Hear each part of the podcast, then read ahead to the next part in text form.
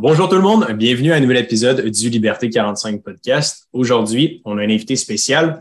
Euh, on a euh, Didier Laforesterie. C'est bien ça? Euh, c'est bien dit. Ton nom, right? Génial. dans le fond, Didier nous a approché sur la page de Liberté 45. on avait demandé là, il y a quelques semaines s'il y avait des gens qui nous suivaient, qui avaient des parcours intéressants, des idées de projets ou différentes expériences dans l'univers de l'investissement.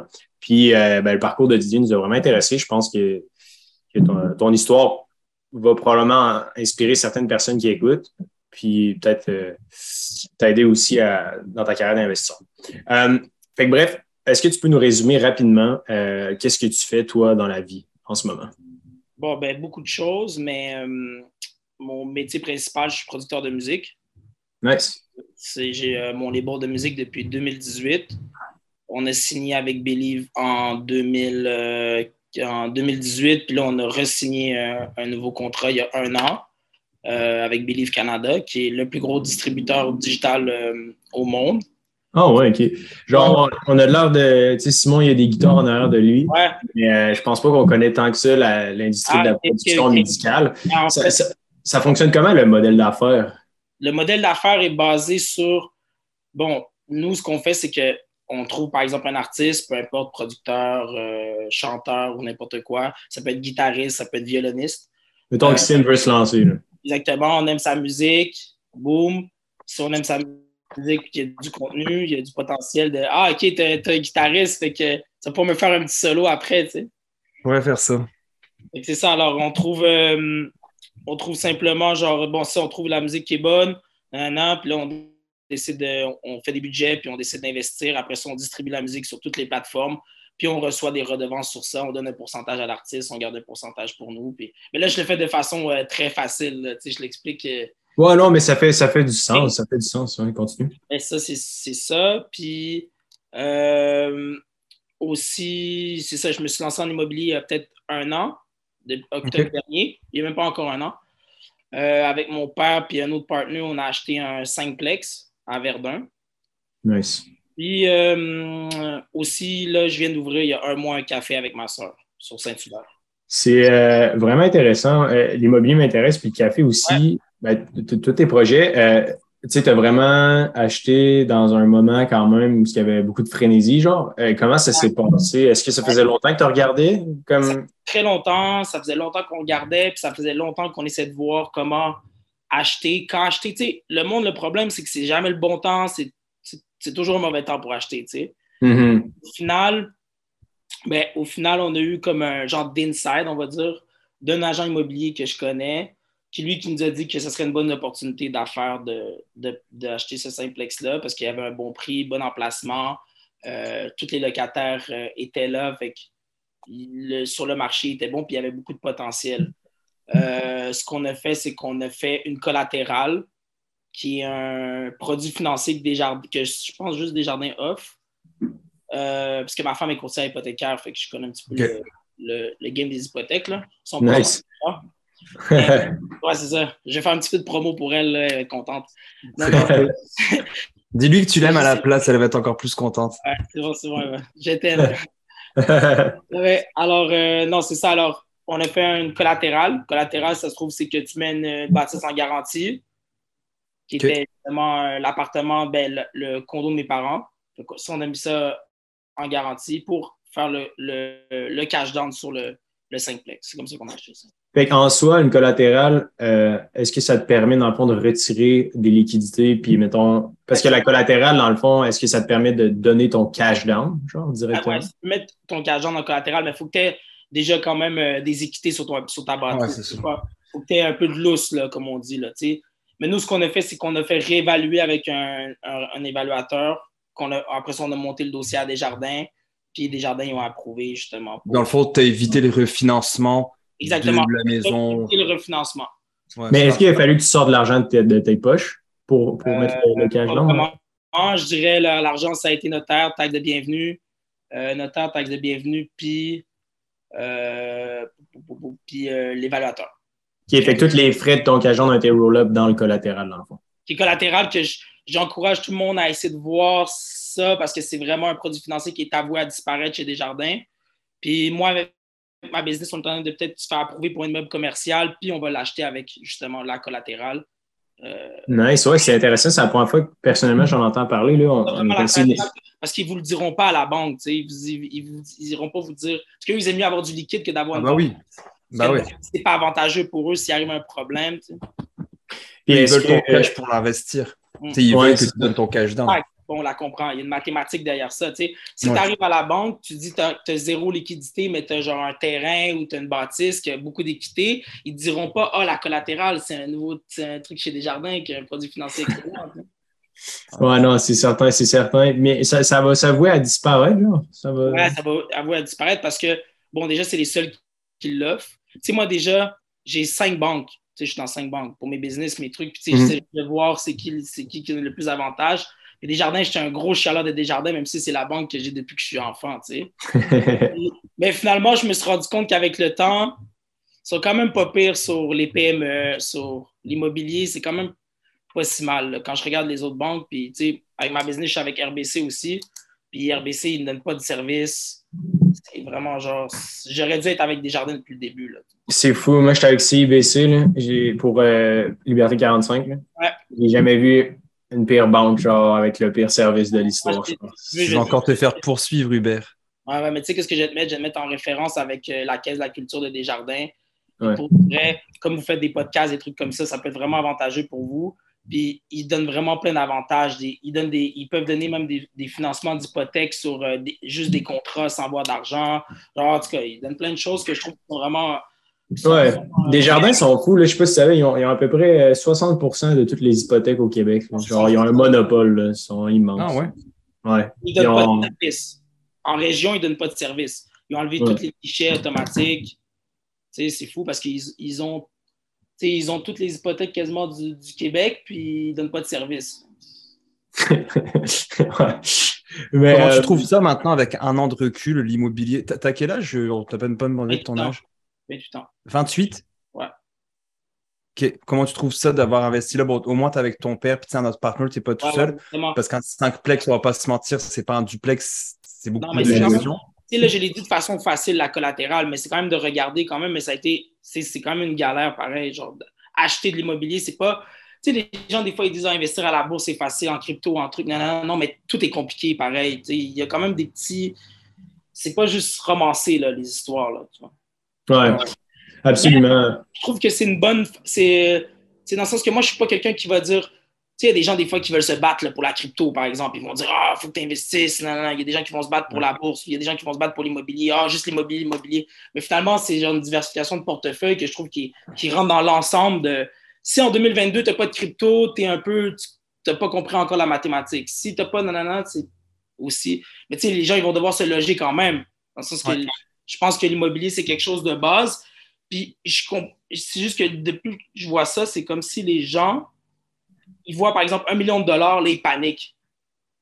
Tu sais, parce que le chiffre un million, c'est ils paniquent. Mais au final, c'est pas un million qu'il faut que tu mettes. Là. Ouais. par exemple, si tu dois mettre, euh, euh, je sais pas, 200 000 dollars de cash down sur l'immeuble à un million. Vous, c'était ça à peu près pour un 5plex, j'imagine? 270, je pense, environ. Le cash down? Attends, je peux attendre. Mais non, parce que. Euh, le 5plex, il était, c'était quoi l'évaluation? Ben, vous l'avez acheté à combien environ? 350 000. On l'a acheté à 1 350 000. C'était 270 000 de cash down. Mais, ouais, quand même, mais les gens ne comprennent pas. Si par exemple, on se met en team, genre par exemple, là, on est, là en ce moment, on est trois, mais si on se met une personne de plus, on divise ça divisé par quatre, c'est 67 000 chaque. Ah ouais, c'est ça, c'est rien. Une de cinq portes. C'est pas. Les gens, là, tu fais des contrats béton, tu vas, à tu vas avec le comptable, l'avocat, tu vas au notaire, tu signes ça, bon, notarié, tout ça. Puis après, dans deux, trois ans, on augmente les loyers, boum, on refinance, on achète un truc. À la fin, tu vas arriver dans dix ans, tu vas avoir 100 portes. Je vais avoir 100 portes, tout le monde va avoir 100 portes. Tu vas avoir 100 portes, tout le monde va avoir 100 portes, moi je vais avoir 100 portes, tout le monde va être content. Ouais. ouais. C'est pas trop ça comme un quand tu leur expliques, hey, 1 350 000, ah ouais, ah, ils se mettent à paniquer, à avoir chaud, là, tu sais. Donc, tu es content de ton coup dans le fond. Là, si on. Ah ouais, ouais, plus tard, tu es content d'avoir fait ce move-là. Ouais, vraiment. Parce que je pense que c'est le début de, d'autres choses après. Parce que là, tranquillement, pas vite, il y a des gens qui s'en vont. Puis, il y a plein de potentiel de rénovation, puis tout ça. Fait que, mais nous, nous on n'est pas euh, des dégueulasses avec les locataires. Moi, je suis, encore à, je suis encore locataire en ce moment, puis avec mes propriétaires, je suis vraiment correct, puis c'est vice-versa. Ouais. Je, me demandais euh, comment, parce que tu sais, je pense qu'on a quand même euh, un mode de vie qui est similaire. Tu as plusieurs projets, plusieurs sources de revenus et tout. Comment tu évalues un peu, tu sais, parce que là, tu as investi, mettons, dans l'immobilier, je sais pas, mettons, tu as mis combien dans ce projet-là, mais tu sais, versus t'ouvrir un autre café ou versus réinvestir ton argent dans ta, ta, ta boîte de production, tu sais, comment tu évalues ça? Genre, est-ce que tu y vas vraiment plus comme voici une opportunité, parfait, je la saisis? Ou genre. Je suis toujours comme ça. Je suis toujours sur l'affaire d'opportunité. Le café, c'est juste c'était un rêve d'enfance, mais ça faisait longtemps que j'en parlais, mais que je voulais pas faire tout de suite. C'est arrivé que j'avais le local, euh, mon ami laissait le local, nanana. Fait que c'était bien placé. Fait que j'ai juste dit avec ma soeur, on a dit ce qu'on le fait. Elle a dit ouais, on a acheté la machine puis on l'a commencé. Mais j'aurais dû attendre un peu parce que ça reste, c'est beaucoup de travail. Hmm. Moi, je disais, ah, ça va être un side job, je vais venir la fin de semaine, je vais engager du monde, mais non, la vie, c'est pas comme ça. Mais ça montre encore que faut, faut travailler, il faut toujours travailler. Il n'y a, pas, a pas de lunch gratuit, c'est ça. Ah, c'est ça, c'est ça. On essaie beaucoup de ça pour la, communauté Liberté 45, puis les machines distributrices, les trottinettes électriques, genre, tu sais. Il, il, il, veut, pas, tu sais, tu peux pas déléguer 100% au départ, c'est juste. C'est ça. C'est pas, possible, right? je me demandais le, Est-ce que tu avais de l'expérience en. Euh, est-ce que tu avais de l'expérience en restauration avant de lancer le café? Ça t'est venu d'où cette Zéro. Zéro, OK. Zéro, juste je fréquentais parce que des amis qui en ont, puis tout ça, puis je vois, puis je trouvais ça cool. Mais le café, quand ça roule, c'est super payant. Quand c'est vraiment payant. C'est quoi le nom du café? Hein? C'est à Montréal? Café Amiral sur euh, Saint-Hubert, 65-51 Saint-Hubert. Nice, man. Ouais, vous passerez. Le loyer, je vais boire un café, mais je vais boire un café au Café Amiral. Oui, je vous l'offre. Vous passerez. Vous viendrez voir la place et tout ça. Mais finalement, c'est plus compliqué que ce que je pensais. Moi, je voulais me faire un petit peu de fun là, pour me détendre un peu, mais regarder des matchs de foot puis regarder la F1, mais finalement, c'est pas ça, c'est pas ça un café. Là. ça, ça, marche comment? Genre, c'est quoi vos marges de profit dans un café? Mettons, tu t'achètes un café glacé. Genre. Les marges de profit sont énormes. Euh, mettons, un kilo de café, ça me coûte 23 Je fais environ 120 cafés avec 120-130 cafés avec ça. Fait que juste. Puis je vends 2,50, mettons. Je fais 130 fois 2,50 325, on va dire, moins 23 je fais, Sur chaque kilo de café, je fais 300 euh, de profit. Environ, là, je parle quand c'est le, potentiel. Pour un investissement de, de, 54 le kilo, genre? 23. 23 23, OK, fait que le retour, ouais. Mais mettons, genre, je me demandais, ça coûte combien en, tu sais, bon, j'imagine, ça dépend d'un projet à l'autre, mais tu sais, pour démarrer un café, genre, ça coûte combien, mettons, euh, comme investissement initial? Parce que la machine, j'ai donné un dépôt dessus, puis ils me l'ont financé à 0% d'intérêt sur un an. Ah, oh, OK. La, machine, on parle quand même, ça, c'est le plus gros investissement, on parle environ 8-9 000 tu sais. Mais ça encore, si je ferme du jour au lendemain, parce que moi, je peux me virer sur un dizaine, là, je ne suis pas attaché à rien. Je peux vendre la machine puis je peux vendre le même prix, tu sais. Dans le que c'est pas. Euh, là, c'est le plus gros investissement que j'ai fait, c'est la machine. OK. Exact. Après, tout ce qui est la décoration, moi, je m'attendais à ce que ça coûte quand même la patate. C'est une bonne décoration dans un café. Là, j'ai installé deux, trois télés, mais je vais, je vais tranquillement. Les comptoirs, c'est pas. La plomberie, j'ai fait faire par un de mes amis qui est plombier. L'autre, l'électricité, c'est un de mes amis qui a une compagnie d'électricité qui est venu m'aider. Puis moi, je, quand même, j'essaie d'être manuel un peu, fait que j'aide les gars pour que ça aille plus vite puis que ça me coûte moins cher. Mais les gars, ils m'arrangent. C'est quand même un pari un peu risqué, tu sais, d'avoir ouvert un café en période de pandémie, tu sais, quand les gens justement font du télétravail. Comment tu vis ça par rapport à ça? Est-ce que tu avais pris en, je suppose que tu avais pris en. Ouais, non, mais en fait, je me suis dit, ah, je pense pas qu'ils vont nous refermer. Mais là, ils parle dans les médias comme quoi peut-être en, en, automne, je ne sais pas. Mais après, bon, on verra. Au pire, on vendra la machine. Puis, je sais pas. Dans le sens que c'est pas. Je, je pas trop. Je sais pas trop me stresser avec ça parce que c'est pas si, pas si grave. Ouais. Mais je trouve ça cool parce que, tu sais, euh, veux, veux pas, là, quand tu es dans, dans, tes 20s, euh, même début trentaine, tu sais, si tu n'as pas nécessairement énormément de d'enfants, genre, ou de, de compromis, tu sais, dans le sens que c'est maintenant ou jamais de prendre des risques. Et comme ça, souvent, mettons des, des, projets comme ça, des fois qui sont partis sur un coup de tête, qui, ne sont pas sans réfléchir, des fois, c'est eux qui ont le plus gros retour sur investissement, tu sais, aussi abstrait que ça peut se paraître. Là. Ah, bien sûr, bien sûr, mais tu sais, je regarde, euh, j'ai un de mes amis qui s'est parti d'une compagnie de meubles, de meubles, genre, ils vendent des meubles, il s'est parti un magasin de meubles. OK. Ils achètent et ils vendent des meubles? Ouais, ouais, genre, comme il y, a, il y a des fournisseurs, puis ils vendent des meubles. Puis il fait du profit du jamais vu. Là. Il ne savait pas que ça allait marcher comme ça. Ça fait genre deux semaines qu'il est ouvert. Je pense qu'il fait 1000 de profit par jour. Par jour. Ah, ouais. Ouais.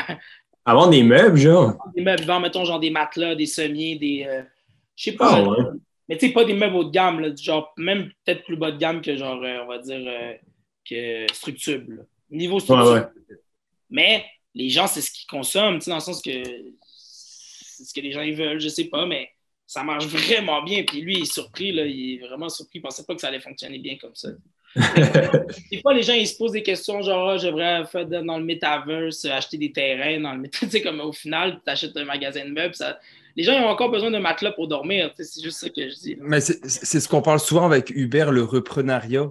Ça peut être juste ça. Là. Tu sais, si tu Ouais, sais- il y, en- il y en a beaucoup, là, tu sais, on, on minimise ça, mais il y en a plein, là, de notre génération, qui ont euh, la trentaine ou un petit peu moins, on va dire 25-35, notre tranche d'âge, puis qui savent, ou un peu moins, qui savent pas quoi faire de leur vie, il n'y a pas grand-chose qui les intéresse, ils n'ont pas Ouais, des hautes études ou quoi. Mais le reprenariat, c'est tellement idéal. là. Et à ce qui paraît, je pense que ça va être comme 4, c'est pas genre 70% des PME vont avoir besoin d'un truc que le. J'avais appris à l'école, je ne me rappelle plus exactement, là, mais je pense que c'est genre 70% des PME vont avoir besoin de nouveaux dirigeants dans les prochaines, 10 de- prochaines années. Parce que Et, et regarde, plus Ouais. personne ne veut être dirigeant maintenant.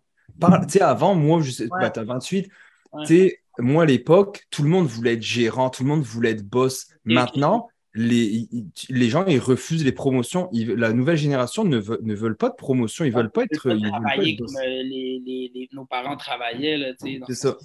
C'est mon patron qui tout le temps ça. Il dit ah, les gens maintenant ils veulent la conciliation travail-famille, mais ils ont oublié que dans le- la conciliation travail-famille, il y a quand même le mot travail.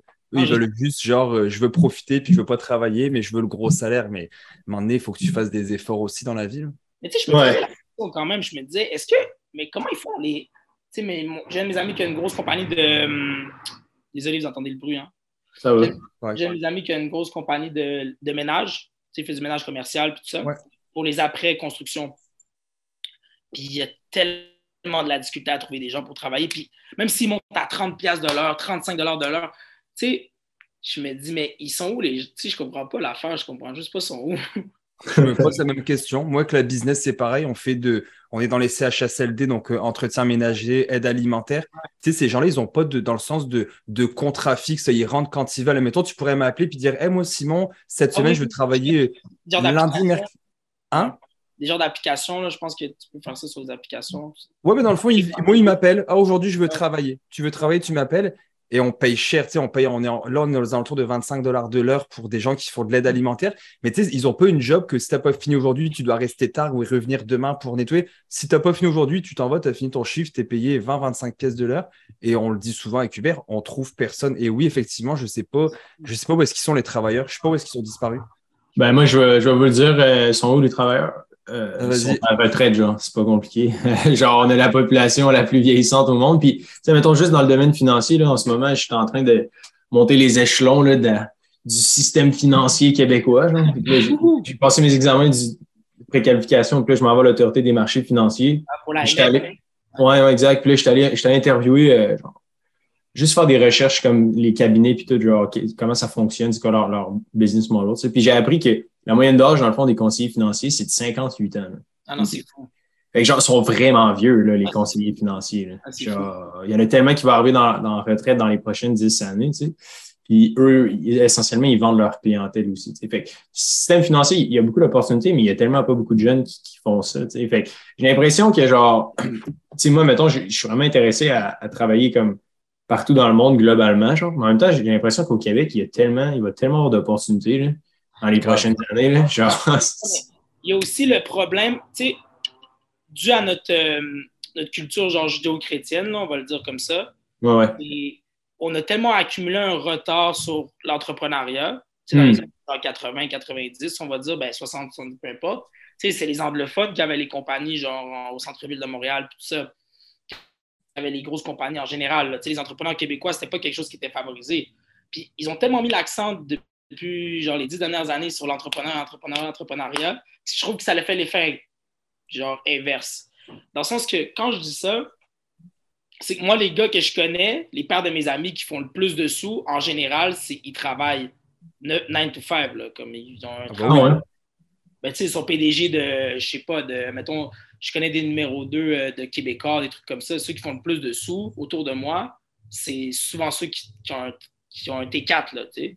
Ouais, ouais. Quand je, ça avait quelque chose qui m'a beaucoup marqué. Quand, on était à quand j'étais à l'école, quand j'étais à l'université, j'ai fait, j'ai fait l'administration à l'ESG, à l'UQAM. Puis quand j'étais à, à, à l'UQAM, souvent les gens ils demandent les présentations là, au début, admettons, quand ils...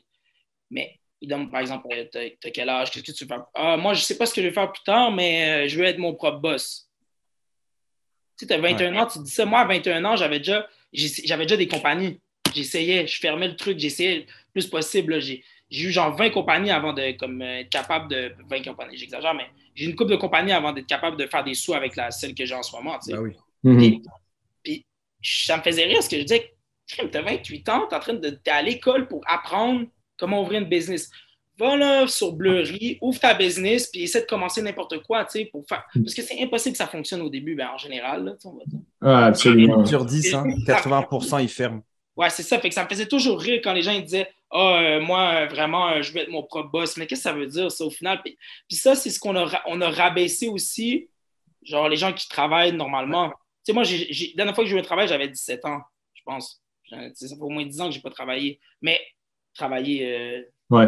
à simple. mais j'ai jamais rabaissé genre le, le, travail parce que c'est comme tu es obligé, il en faut, tu sais, il en faut. Puis c'est pas, pas un problème. Puis je pense que ça, justement, je dis juste, ça, ça a fait l'effet inverse avec, euh, avec euh, ça, tu sais, comme quand ils ont poussé, quand ils ont commencé à faire de la publicité sur ça, l'entrepreneuriat, ce qui est une bonne chose, moi, je pense, mais au final, euh, c'est pas tout le monde qui peut être entrepreneur, là, tu, le vois autour, là, tu sais, dans Non, absolument, absolument. Tu peux non plus, tu sais, tu peux pas être le numéro un ah, partout.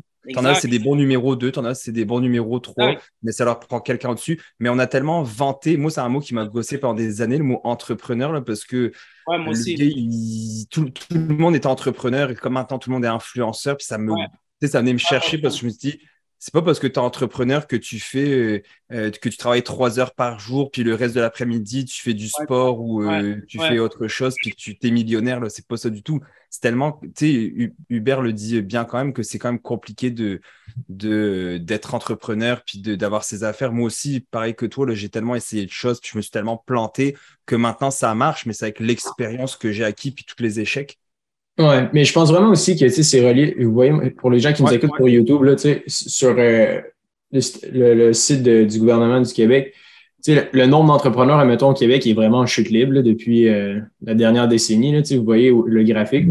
Ouais. De 1967 à 2021, euh, mettons, en 1967, il y a environ 100 000 entrepreneurs. Ça le pique à 200 000 dans les années 90. Puis là, en 2020, on, on, est sous la barre des 150 000. Mais ça reste aussi avec la pandémie, peut-être. La, Oui, exact, mais la province du Québec en général, c'est, mettons, au Canada, c'est elle qui a le moins, le, moins, le plus petit, la plus petite quantité d'entreprises par habitant, genre, aussi. Fait que, mais j'ai l'impression que ça revient un peu à ce que tu as dit, la, la culture, mais c'est aussi que l'argent est tellement tabou que, genre, j'ai l'impression que de partir une entreprise au Québec, c'est comme, pas, pas nécessairement que c'est mal vu, mais c'est comme, ah, tu sais, ça touche l'argent puis ça rend les gens mal à l'aise, genre. J'ai l'impression. Déplacer les gars parce que ça pas de Genre, tu sais, je me demandais, toi, euh, est-ce que, tu sais, la, culture de l'argent, genre, ça te dérange pas d'en parler? Comment est-ce que tu as, brisé le moule? Est-ce que c'est parce que dans ton entourage, c'était un sujet qui n'était pas tabou ou il a fallu quand même que. Non, ça a été. Euh, tu sais, moi, j'ai fait, fait quand même, tu sais, j'ai grandi à Outremont, OK? Euh, j'ai grandi à Outremont, qui se trouve sûrement dans, le quartier, dans les quartiers les plus riches de Montréal. J'ai fait euh, Stanislas. Fait à Stan, c'est genre fils de diplomate. Que des riches, ouais. Tu sais, comme quand j'avais 17 ans, moi, j'ai une famille, mon, mon, mon père a toujours travaillé à Hydro-Québec. Il a été conseiller syndical. Puis ma mère est enseignante. Fait que je viens pas d'une famille genre, euh, qui avait misé sur l'éducation, mais je viens pas d'une famille de, de riches. Là, Nous, on ne partait pas en vacances. Là. Dans OK. Dans le sens que on n'a jamais manqué de rien, là, mais c'est juste que les vacances, c'était genre en Gaspésie. Là, ouais. Euh, mais on prenait pas l'avion, on n'allait pas, euh, mettons, en Europe, des trucs comme ça. Mais tu sais, je viens d'une école où à 17 ans, les jeunes ils arrivent en Bentley. Là.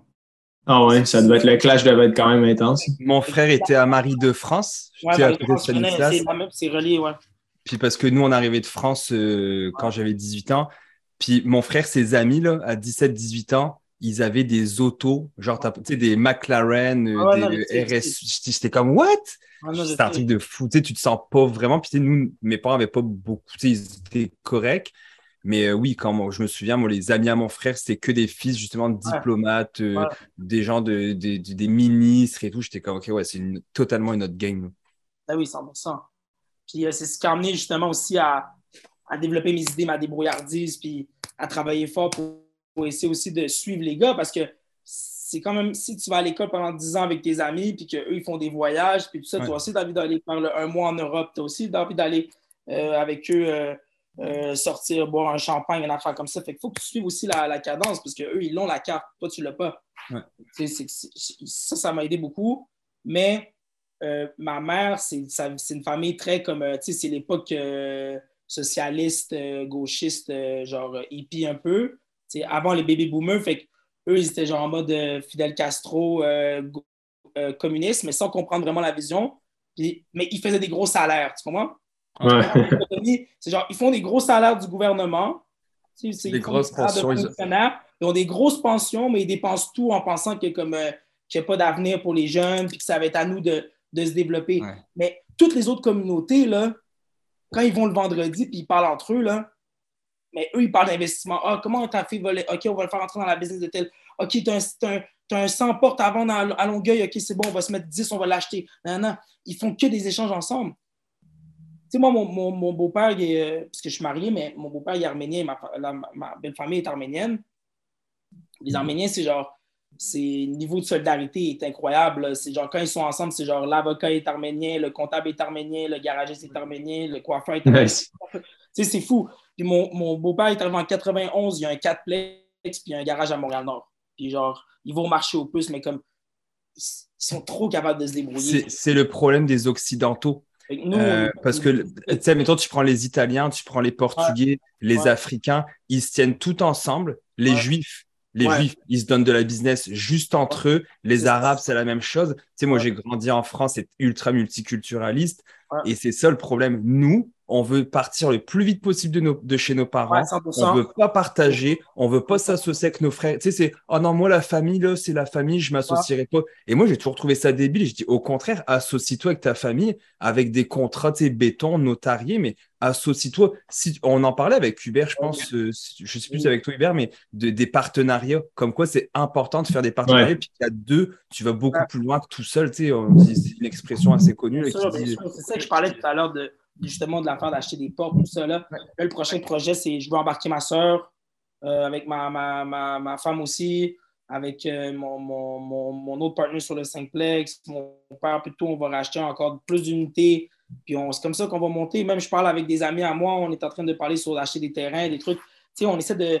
faut qu'on faut qu'on se tienne un minimum, sinon on Ah est oui. fini. Là. Parce que pour de vrai, moi en ce moment, c'est pas normal que je sois en train d'être à, à Verdun, en train de genre de casser une toilette de, de, de, de porcelaine, mettre ça dans des sacs pendant que je suis en train de, de laver les affaires. Normalement, ça devrait être, je devrais être juste en train de collecter des loyers, genre en vrai, Ouais. s'ils n'avaient pas comme tout, s'ils avaient pensé un peu aux générations futures. Puis ça, mon grand-père, il en est responsable aussi. Tu sais, ma, ma famille, du côté de ma mère, sont quand même responsables. Puis mon père, eux, ils ont toujours été organisés avec l'argent. Tu sais, ma grand-mère avait vraiment pas d'argent, elle était monoparentale, cinq enfants. Mais elle, elle a tout le temps, c'était tout le temps débrouillée, réussi à se débrouiller, puis elle a réussi à ramasser un petit pactole. Fait que mon père, la conscience de l'argent, lui, il veut qu'on fasse de l'argent. Ma grand-mère, Oui. elle aime ça qu'on fasse de l'argent. Même, elle, elle vante que, tu sais, jeune de mes cousins, il, il- il est avocat, tu sais, il a pas mal de sous et tout. Tu sais, elle, elle, elle, vante beaucoup. Tu sais, moi, elle me vante beaucoup. Elle aime genre l'entrepreneuriat, elle aime le travail, elle aime que les gens aient des grosses maisons, des voitures, des affaires. Mais tu vois, c'est ça que je trouve dommage avec le socialiste qui sont rentrés dans leur tête, qui n'est pas une mauvaise chose au- au- en général. Tu comprends? Tu sais, les, les théories sont bonnes, mais dans la Ouais. pratique, c'est quand même drôle de faire la morale aux gens, puis tout ça, puis finalement d'avoir des grosses jobs de 80 000 par année en, en 91, qui équivaut maintenant à genre du 270 000 par année, tu comprends? Ouais. C'est ça que, comment ça qu'il- n'en reste plus d'argent? Tu as dit, deux choses intéressantes, c'est ton entourage, de s'associer Ouais. avec les bonnes personnes. C'est l'autre chose, tu parles des enfants puis des générations. Moi, je crois, tu sais, je, suis- je suis père de famille, donc je crois beaucoup aux générations. Puis le plaisir que j'ai de mettre, sais, quand j'investis moi-même, que tu sais, mettons, j'ai ouvert mon gym ou tu sais, je mets de l'argent dans mes cellules, mes REER, j'ai aucun plaisir plus grand que de prendre mon argent puis de le mettre dans le RE de ma fille. Parce que pour moi, je vois le long terme, puis je me dis, tu sais, Olivia, ma, fille, elle a 4 ans. Puis quand je je le sais qu'elle va être millionnaire, puis c'est pas, je dis pas ça pour flammer, puis tout. Je le sais, c'est comme ça parce que elle, va être, elle va hériter d'une grosse somme, puis je vais l'éduquer là-dessus aussi. on va pouvoir faire des moves. Je pense que c'est parler aux enfants très jeunes d'argent, de comment faire de l'argent, de comment économiser de l'argent. Puis tu sais, ça, on va, on va pas se le cacher, c'est calculé, le truc est calculé. comme Qu'est-ce que tu veux dire? Je ne suis pas conspirationniste dans mon approche, je comprends vraiment pas. C'est juste que je dis, quand c'est calculé, c'est comme si c'est normal qu'ils ne parlent pas de ça. Comment c'est qu'à l'université, ils ne m'ont jamais parlé de ça? Ah bah oui, mais c'est évident. Ouais. Mais ça, c'est le conflit d'intérêt. Euh, sur le crédit, sur comment, comment euh, euh, utiliser bien une marge de crédit, comment investir. Comme, il y a tellement de trucs que tu peux faire, mais les produits financiers, ils ne vont jamais t'expliquer. C'est fascinant. Est-ce que tu étudies à l'administration à l'université, puis ils t'ont même pas, ils, t'ont pas appris non plus comment. J'aurais jamais dû aller à l'école en vrai. Genre, j'aurais dû apprendre sur YouTube. Non, mais tu sais, comme je parle pour moi, ben, je ne suis pas en train de dire parce que les gens ils doivent aller à l'école, mais je parle pour ma personne. Moi, j'avais trop de. Mon cerveau, je ne peux pas être là. ben, honnêtement, moi, je dis c'est les conflits d'intérêt, puis qu'ils ont tout intérêt à ne pas. Parce que toi, c'est ce que, ce que Hubert me disait la fois passée, parce que je faisais du sous-titrage, puis j'écoutais ce que tu disais sur notre podcast, que euh, Hubert, dans le fond, tu disais dans le fond que ce que tu apprends là, c'est quand même assez de base en tant que planificateur financier puis conseiller financier. Ouais, exactement. Puis, même encore là, ce qu'ils donnent dans les cours, les examens, genre, c'est pas. Euh, genre, j'ai l'impression qu'il ah, c'est pas. Ils donnent pas encore de structure financière. J'ai vraiment l'impression qu'il y a un gap, malheureusement, qu'on voit pas tant à l'école. Puis, genre, c'est comme une espèce de tabou, genre, généralisé. Mais, tu sais, tout le monde gagne de l'argent, mais, genre, personne ne sait comment la gérer, genre. Ou à peu près pas. ça, ça me fascine, mais je pense que pour revenir sur la, thèse d'université, tu sais, je suis vraiment. Puis l'école en général, je suis vraiment critique envers le système d'éducation au Québec. Mais, le, plus grand, le plus grand atout, je pense, d'aller à l'école, c'est vraiment de rencontrer du monde puis de se faire des amis. Puis c'est vraiment la, seule plus-value que je vois. Tu va là-bas pour genre te faire des amis. Mais le reste, niveau éducation et tout, va juste. Pendant tes cours, va sur YouTube, genre, check. Ouais, ouais, non, c'est ça. Euh, Liberté 45. Mais ce que je dis, c'est que hum, non, c'est ça. Fait mais tu sais, je pense que je pense que mon, mais ma, ma famille, peut-être, elle regrette aussi de la, façon dont ils ont manœuvré. Parce que, comme je te dis, moi, moi mon frère, il a un enfant, fait que j'ai un neveu de un an et demi. Puis quand je ramasse de la porcelaine à 30 degrés, genre, puis je peux me couper les mains, tu sais, normalement, c'est pas moi qui devrais le faire, mais je le fais parce qu'il faut qu'on économise des sous et tout, puis il faut qu'on. mais je le fais pas pour moi. C'est comment ce que je veux dire? Je le fais pour moi, pour, genre, je le dis toujours, je le fais pour mon neveu, tu sais, au final. Ouais. Est-ce que tu as un objectif, euh, il nous reste quelques minutes, est-ce que tu as un objectif euh, financier? Parce que tu as quand même beaucoup de drive et tout. Pour les gens qui écoutent à la maison, est-ce que tu as, un objectif pour, pour euh, ça? Est-ce que tu as un chiffre en tête, mettons un million? Chiffre en tête, c'est pas tant le million, mais comme moi, quand mes trucs sont tous stabilisés, là, mettons, 20 000 par mois, 20 à 30 000 par mois, c'est bon, c'est parfait pour moi en, profit, dans le fond, de, de, tous tes projets-là? Euh, euh, net. OK. Nice. Mais c'est génial. Puis, tu sais, juste là, souvent, ce qu'on voit, mettons, dans le bootcamp et tout, c'est l'étape numéro un, c'est vraiment de se fixer un objectif. Là, maintenant que tu dis, bon, parfait, je veux 20 000 net dans mes poches. Là, tu peux aller voir par catégorie de revenus. Genre là, tu le breakdown, combien ça te coûte pour chacune d'elles, puis après ça, voir, tu sais, puis tracker ta progression dans, dans un fichier, un budget, right? Bien sûr.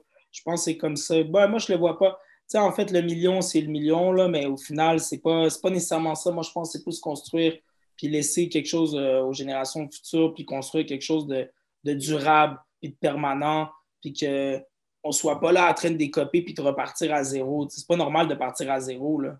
Non. C'est pas, tu peux pas partir. Heureusement que comme je viens d'une bonne famille, mes parents sont ensemble, stables, dans le sens que comme j'ai beaucoup de chance par rapport à ça, puis ça, je suis conscient. Là, dans le sens que, j'ai fait les meilleures écoles. J'ai grandi à Outremont. Tous mes amis, c'est avocats, médecins, nanana. Fait que, comme mon entourage est, super bon. Mais c'est quand même c'est quand même dommage de, justement de partir à zéro, tu sais, dans le Puis ça, c'est à cause de ne pas avoir de conscience, de conscience économique, puis de ne pas avoir d'hygiène de, économique. Puis de vision long terme. Ouais, vision à long terme. Toujours sur le pourquoi tu épargnerais Pourquoi tu épargnerais si tu n'as pas de vision long terme? Exactement. C'est ça. C'est le, le, gros. Génial. Euh, Didier, est-ce que euh, en ce moment, est-ce que tu connais des idées de side hustle ou tu connais du monde qui, ont, des, qui ont des side projects? Qui, font, qui, seraient intéressants peut-être ou qui pourrait aider d'autres gens à, l'essayer? Est-ce que tu encourages des gens à aller dans certaines directions? Est-ce que tu connais des idées en ce moment, genre, que tu trouves qu'il y aurait du potentiel ou qui marcherait bien si tu aurais plus de temps?